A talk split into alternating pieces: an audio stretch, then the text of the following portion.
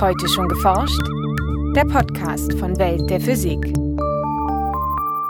Herzlich willkommen zur 137. Folge. Heute begrüßen Sie Jens Kube und Maike Pollmann. Seit 1889 legt ein kleiner Metallzylinder fest, wie schwer ein Kilogramm ist. Doch diese Definition hat eine große Schwäche. Heutzutage ist gerade die Masse sehr unter Diskussion geraten, weil dieses Urkilogramm, was in Paris hinterlegt ist und wo die ganze Welt sich danach richten muss, anscheinend nicht stabil ist. So Klaus von Klitzing vom Max-Planck-Institut für Festkörperforschung in Stuttgart. Der Nobelpreisträger erklärt im heutigen Schwerpunkt, welche Ansätze Wissenschaftler verfolgen, um die Kilogrammdefinition auf eine sichere Basis zu stellen.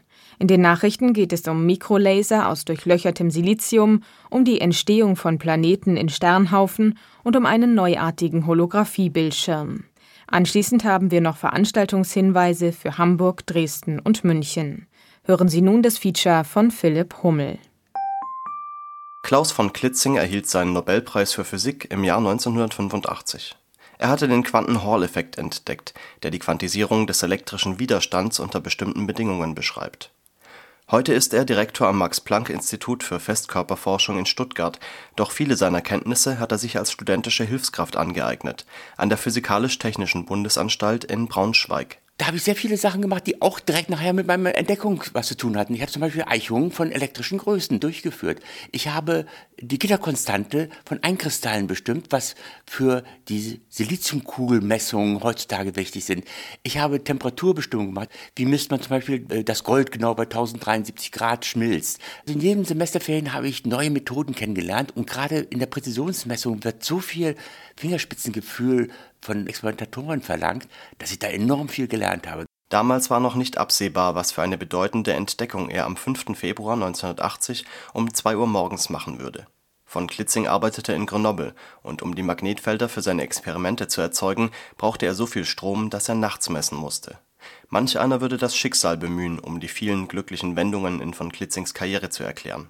Der Physiker selbst spricht lieber von Zufällen. Ich habe an elektronischen Bauelementen gemessen und zufällig festgestellt, dass unter bestimmten Bedingungen ein elektrischer Widerstand nur von Fundamentalkonstanten abhängt.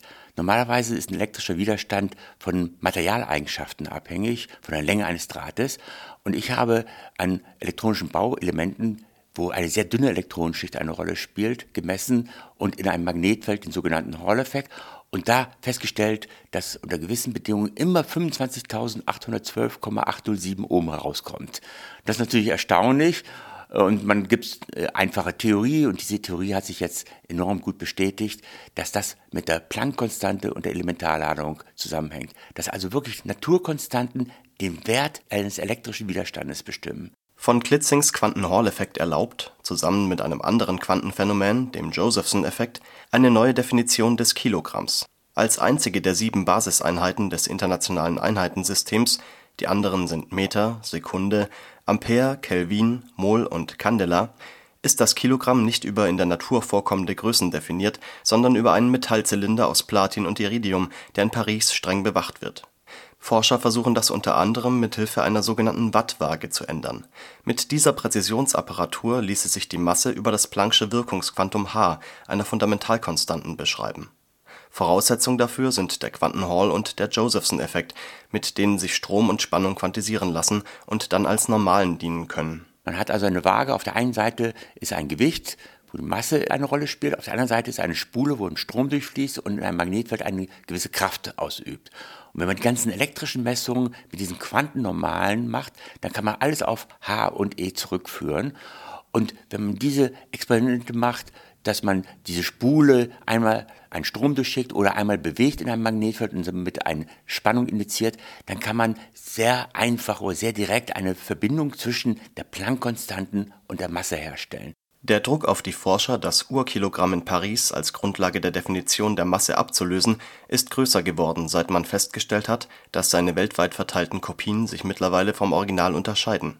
Die Gründe sind nicht klar, aber das Urkilogramm war bei den letzten Messungen leichter als seine Ableger. Die Messung der Planck-Konstante erfolgt mittlerweile so genau, dass der größte Unsicherheitsfaktor vom Urkilogramm herstammt, das in die Definition der Konstante mit eingeht wenn eine solche Situation eintritt, ist es naheliegend, die Argumentation umzukehren also die Planck-Konstante festzulegen und fortan so das Kilogramm zu definieren. Das hat man beim Meter gemacht, als man versucht hat, die Lichtgeschwindigkeit zu messen, hat man festgestellt, wir können nicht weiter messen, weil wir das Meter nicht mehr genau wissen. Und dann hat man die Argumentation umgedreht. Heutzutage ist schon die Lichtgeschwindigkeit eine feste Größe und darüber hat man dann die Länge des Meters realisiert. Die Physiker benutzen einen Trick, um mit der Wattwaage eine möglichst genaue Messung zu erhalten. Statt eines sehr schwer zu messenden Experiments führen sie am selben Aufbau zwei verschiedene Experimente durch, die sich ergänzen man muss die beiden Experimente machen, weil es enorm schwierig wäre, äh, die Geometrie einer Spule zu bestimmen und die Magnetfeldverteilung. Das heißt also, diesen Teil des Experimentes lässt man identisch und es spielt immer sozusagen die Änderung des Magnetfeldes, des Flusses durch eine Spule spielt eine Rolle in beiden Experimenten. Aber diese sehr komplizierte Größe, die man sehr schwer direkt genau messen kann, die wird dadurch eliminiert aus den zwei Experimenten. Das heißt also, zwei Experimente an derselben Apparatur kann man einmal die Spannung und den Strom verwenden, um da die Beziehung zwischen Masse und Planckkonstante herzustellen. Der Trick hat allerdings einen Haken. Statt der Geometrie der Spule müssen die Forscher nun die Geschwindigkeit, mit der sie sich im Magnetfeld bewegt, sehr genau kennen. Dazu gibt es aber präzise Messmethoden, bei denen Laserinterferometer zum Einsatz kommen. Außerdem muss die Erdanziehungskraft bekannt sein, denn erst durch die Anziehung erhält die Masse eines Körpers eine Gewichtskraft. Und die kann überall auf der Erde verschieden sein die Erdanziehung, die verändert sich ja mit Ebbe und Flut zum Beispiel. Dann muss zu jedem Zeitpunkt des Experimentes, muss natürlich noch in einem anderen Experiment gemessen werden, wie ist kein G, sagen wir immer, die Erdanziehung, die sich mit der Zeit verändert und die an jedem Ort, äh, in jedem Labor anders ist, damit man überhaupt von Masse zur Kraft kommt. Keine der sieben Wattwagen, die im Moment weltweit in Entwicklung sind, gleicht der anderen. In Kanada gibt es eine Gruppe des National Research Council, die von Klitzing für besonders aussichtsreich hält neben der am National Institute of Standards and Technology der USA und Forschern, die in Paris am Internationalen Büro für Maß und Gewicht selbst an einer Wattwaage arbeiten. Aber die Chinesen haben zum Beispiel einen ganz anderen Typ von Wattwaage. Jede Wattwaage ist unterschiedlich. Manche verwenden supraleitende Magnete, andere Magnete. Und deswegen, wenn drei unabhängige Gruppen das gleiche rausbekommen, dann hat man doch ziemlich die Sicherheit, dass der gemessene Wert wirklich die Wahrheit ist. Es gibt außerdem Experimente, die vollkommen anders konzipiert sind, um das Kilogramm neu zu definieren. An der Physikalisch-Technischen Bundesanstalt in Braunschweig, wo von Klitzing sein Handwerk lernte, arbeiten Forscher am sogenannten Avogadro-Projekt. Hier soll eine Kugel aus Silizium entstehen, die so perfekt rund und rein ist, dass sich mit ihr ein Kilogramm über die Masse der Zahl von Atomen in einem Mol definieren lässt. Am Ende sollten im Idealfall alle Messungen und Methoden übereinstimmen die Erfahrung lehrt, es wird immer besser mit der Zeit, man wird systematische Fehler erkennen und äh, deswegen gehe ich davon aus, dass wir in drei Jahren äh, so weit sein werden, dass äh, dann eine Übereinstimmung eigentlich in den Werten besteht und dass man vielleicht 2015 oder spätestens 2018 dieses neue internationale System einführen wird. Nachrichten Tausende winzige Löcher in einer Schicht aus Silizium bilden die Grundlage für einen neuen Lasertyp. Mit diesen könnten bald extrem schnelle Computerchips entwickelt werden, die ihre Daten mit Lichtteilchen statt mit Elektronen rasanter verarbeiten sollen. Über ihre Entwicklung berichten Forscher aus Osaka in Japan in der aktuellen Ausgabe der Fachzeitschrift Nature.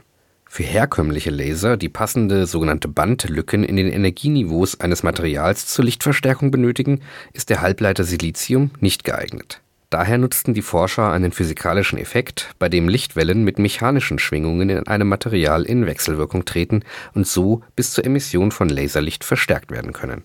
Für diese sogenannte Raman-Streuung wird allerdings eine filigrane Struktur benötigt, um die mechanischen Schwingungen exakt an die verwendeten Lichtwellenlängen im Infrarotbereich anpassen zu können. Nach diesem Prinzip wurden bereits vor wenigen Jahren erste Siliziumlaser gebaut, die allerdings noch einige Zentimeter groß waren. Der neue Prototyp jedoch ist mit wenigen Mikrometern um ein Vielfaches kleiner und erfordert eine deutlich geringere Leistung des anregenden Lasers von etwa einem Mikrowatt. So geschrumpft könnten nun Siliziumlaser erstmals in den filigranen Aufbau von Computerprozessoren integriert werden für die Entwicklung extrem schneller Lichtchips müsste allerdings noch eine Hürde überwunden werden. Denn bisher muss dieser Siliziumlaser mit dem Licht eines weiteren Lasers angeregt werden. Ideal wäre eine rein elektrische Anregung der Lichtemission, die bislang jedoch nicht verwirklicht werden konnte. Während Astronomen bereits über 800 Planeten unterschiedlicher Größe bei isolierten Sternen aufgespürt haben, kannten sie bislang lediglich vier Jupiter-ähnliche Riesenplaneten in offenen Sternhaufen. So lag der Verdacht nahe, insbesondere kleinere Planeten würden die turbulenten Bedingungen in jungen, dichten Sternhaufen nicht überstehen. Denn nahe Sternexplosionen könnten die protoplanetaren Scheiben um junge Sterne fortblasen und enge Vorübergänge zwischen Sternen die Planeten aus der Bahn werfen. Im Rahmen eines speziellen Programms mit dem inzwischen nicht mehr voll funktionsfähigen Weltraumteleskop Kepler überwachten Astronomen nun die Helligkeit von 377 Sternen in einem rund 3000 Lichtjahre entfernten und eine Milliarde Jahre alten offenen Sternhaufen. Bei zwei Sternen stießen sie auf regelmäßige Abschwächungen der Helligkeit durch Neptungroße Planeten, die, von der Erde aus gesehen, auf ihrer Bahn vor den Sternen vorüberziehen. Anzahl und Eigenschaften der gefundenen Himmelskörper deuten darauf hin, dass es in Sternhaufen vergleichbar viele Planeten gibt wie um isoliert stehende Sterne, so das Entdeckerteam im Fachblatt Nature. Die Entstehung und die langfristige Stabilität von kleineren Planeten scheint also auch bei hohen Sterndichten möglich. Herkömmliche 3D-Bildschirme zeigen Filme bereits mit verblüffenden dreidimensionalen Effekten. Doch bewegte Hologramme vermitteln einen weitaus stärkeren räumlichen Eindruck, da es scheint, als könne man ein Objekt von mehreren Seiten betrachten. Werden holographische Videos bisher nur für spezielle Anwendungen, etwa in der Medizintechnik, genutzt, entwickelten Wissenschaftler des MIT nun eine Technik, die den Weg dynamischer Hologramme für den Massenmarkt ebnen könnten. Wie sie in der Fachzeitschrift Nature berichten, ermöglicht ein spezieller Lichtmodulator eine enorme Pixelrate von 50 Milliarden Bildpunkten pro Sekunde. Die Kosten für die lichtleitenden Komponenten eines solchen Bildschirms schätzen sie dabei auf unter 500 Dollar. Die Wissenschaftler koppeln für ihr 3D-Hologramm Radiowellen mit polarisiertem Licht. Dadurch konnten mit rasanter Geschwindigkeit Milliarden von holographischen Pixeln erzeugt werden, die die für Hologramme wichtigen Interferenzmuster aus einer Referenzwelle und einer sogenannten Objektwelle enthielten. Die Wechselwirkung findet in einem Kristall statt, der wieder durch Rotation ein Bild erzeugen konnte. Bisher erstellt das Display nur fünf Bilder pro Sekunde. Aber auch eine flüssige Animation mit 30 oder 60 Bildern pro Sekunde ist nach Angaben der Forscher bald zu erwarten. Bis zur Marktreife werden aber auch hier noch einige Jahre vergehen. Und nun zu unseren Veranstaltungshinweisen. In Hamburg hält Professor Wolfgang Wahlster vom Deutschen Forschungszentrum für Künstliche Intelligenz den Vortrag Künstliche Intelligenz, Computer mit Augen, Ohren, Hand und Fuß, aber auch Verstand am 4. Juli um 19 Uhr in den Veranstaltungsräumen des Hotels Basler Hof in Hamburg. Um Anmeldung wird gebeten. In Dresden spricht Professor Wilfried Buchmüller vom Forschungszentrum DESI über Neutrinomassen und den Ursprung der Materie. Neutrinos sind die leichtesten Elementarteilchen, was sich auf eine spontane Symmetriebrechung bei sehr hohen Energien zurückführen lässt. Auf den entsprechenden kosmologischen Phasenübergang könnten künftige Satellitenexperimente direkte Hinweise liefern. Mehr am 9. Juli um 16.40 Uhr im Physikgebäude Hörsaal FÜ B214 der TU Dresden. In München spricht Professorin Barbara Ercolano von der LMU über extrasolare Planeten und gibt eine Übersicht über moderne Beobachtungstechniken sowie die aktuellen Beobachtungsdaten. Zudem sollen verschiedene Szenarien für die Planetenentstehung vorgestellt werden. Der Vortrag Aus Staub zu neuen Welten findet statt am 11. Juli um 19.15 Uhr im Hörsaal H30 der LMU München. Das war's für heute. Bleiben Sie wissenschaftlich und laden Sie uns auch nächstes Mal wieder herunter. Welt der Physik wird Ihnen präsentiert vom Bundesministerium für Bildung und Forschung und der Deutschen Physikalischen Gesellschaft.